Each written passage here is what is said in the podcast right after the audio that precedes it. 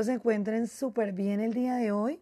Y bueno, este episodio del podcast es un poco diferente.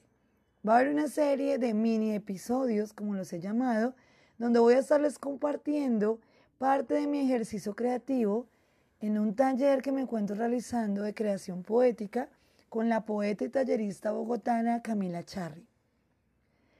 En estos episodios voy a estar compartiendo los poemas realizados y corregidos durante el taller. Un ejercicio maravilloso que me ha ayudado muchísimo y que quiero compartir con ustedes a través del podcast.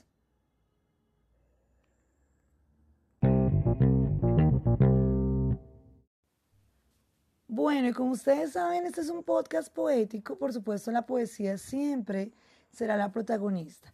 Y en este mini episodio les voy a estar compartiendo dos poemas. Uno de ellos ya corregido en este taller y el otro totalmente inédito.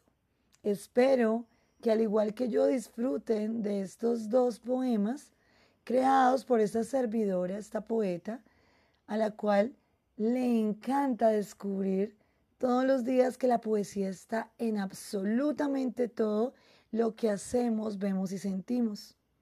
Y por eso estos poemas están ligados a la cotidianidad, totalmente en oposición a esa versión barroca de la poesía del medioevo, en donde las palabras elaboradas y sobrepuestas sobre muchos de los versos del poema, en muchas ocasiones haciéndolo muy abstracto, alejan un poco al escucha del poeta y del mensaje que quiere transmitir a través de la poesía que está brindando, a través de esta serie de versos a los cuales hemos llamado en conjunción poema.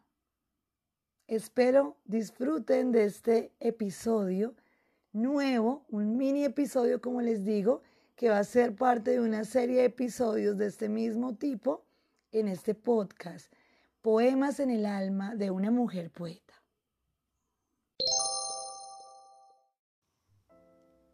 y llueve.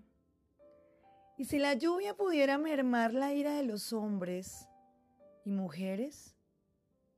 ¿Y si lloviera recuerdos de cuando eran aquello que ya no son? El perro llueve y disfruta la lluvia. ¿Cuándo lo haremos los humanos grandes? Los que nos vemos grandes y muchas veces nos sentimos pequeños. ¿Cuándo? Corre la gente, corre el reloj, sigue la lluvia. Me embelezo entre versos y vallenatos de kiosco y de ciudad. Sigue lloviendo. La lluvia parece quitar el hambre. Ya nadie está al acecho. Solo corren. Se mueven sigilosos, pero no detienen la mirada. Dios pinta el cielo gris y muchos quieren colorearlo. No pueden y fruncen el ceño. Yo quisiera ser lluvia, a veces lo he sido, ahora no. Solo la observo y desfrunzo el alma. ¿Por qué le tememos tanto a la lluvia? ¿Será porque parece lágrimas? Sonrío. Y ahora ensordece la urbe, el continuo tintineo no cesa. La lluvia cae y cae, no se detiene. Respira la urbe que aún es montaña y valle y río y tierra. Si lloras debajo de la lluvia, nadie notará tus lágrimas, pienso. Se oculta la tristeza de algunos entre el blanquecino paraje. La lluvia se vuelve poesía. La prosa caótica de algunos frena mientras buscan refugio. Continúo mi camino. Continúa la lluvia.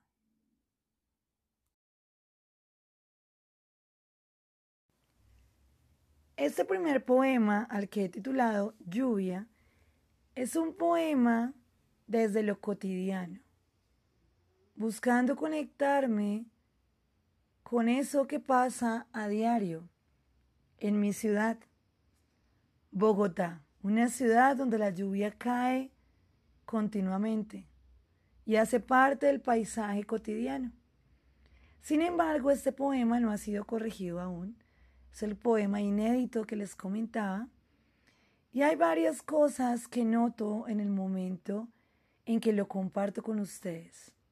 Una de ellas es la repetición de algunas palabras que posiblemente tendré que cambiar en algún momento, pero por precisamente llevar a cabo el ejercicio que quiero llevar a cabo en este mini episodio del podcast, lo dejé así, tal cual nació, tal cual salió a la luz. Y muy próximamente espero estarlo compartiendo ya corregido desde otras visiones, desde otros mundos de mentes de poetas.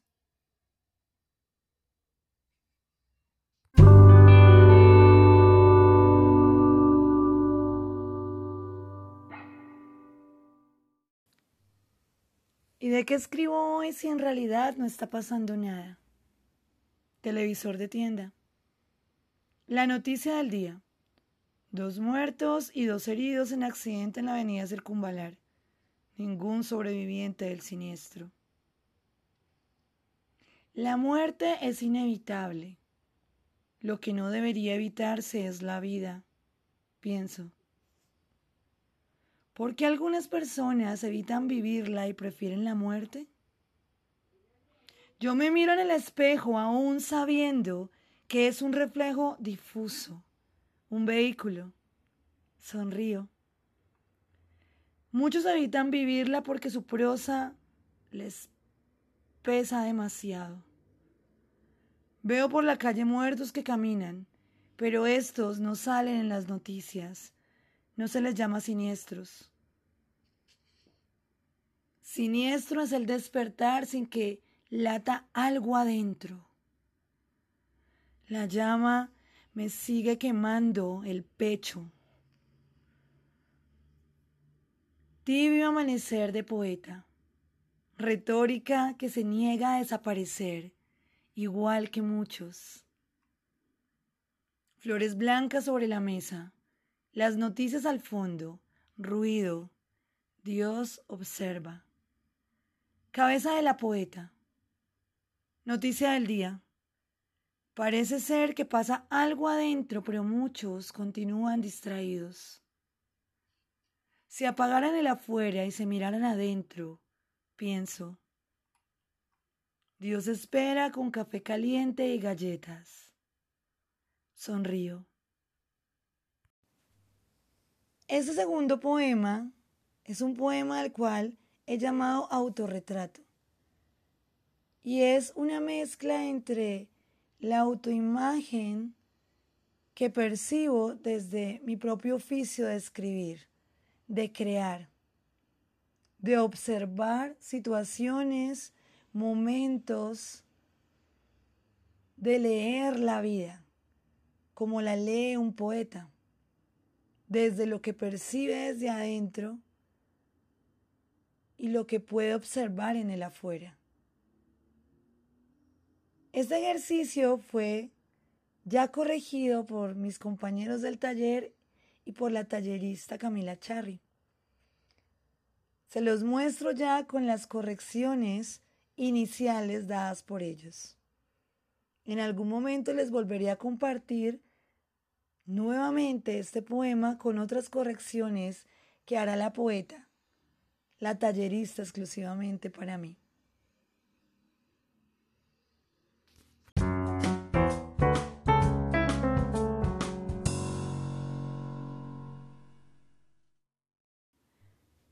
Bueno, y como les había indicado en un inicio, este es un mini episodio donde les estoy compartiendo estos ejercicios a nivel personal realizados en este último taller de poesía que tengo el honor y la satisfacción de estar desarrollando para mi propio ejercicio con la poesía.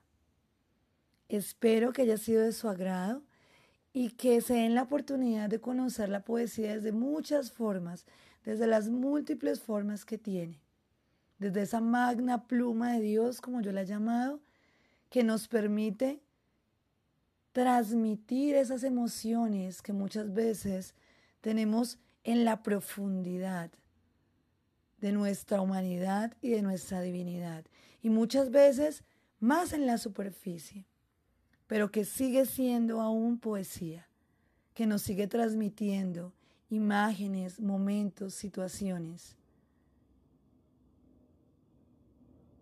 Que Dios los bendiga en demasía y sigan escribiendo, leyendo, escuchando poesía y disfrutando de lo que nos presenta en el día a día, reaprendiendo, reescribiendo, cambiando, transformándonos, transmutando a través de la escritura y de esta magna y preciosa forma de la literatura que es la poesía.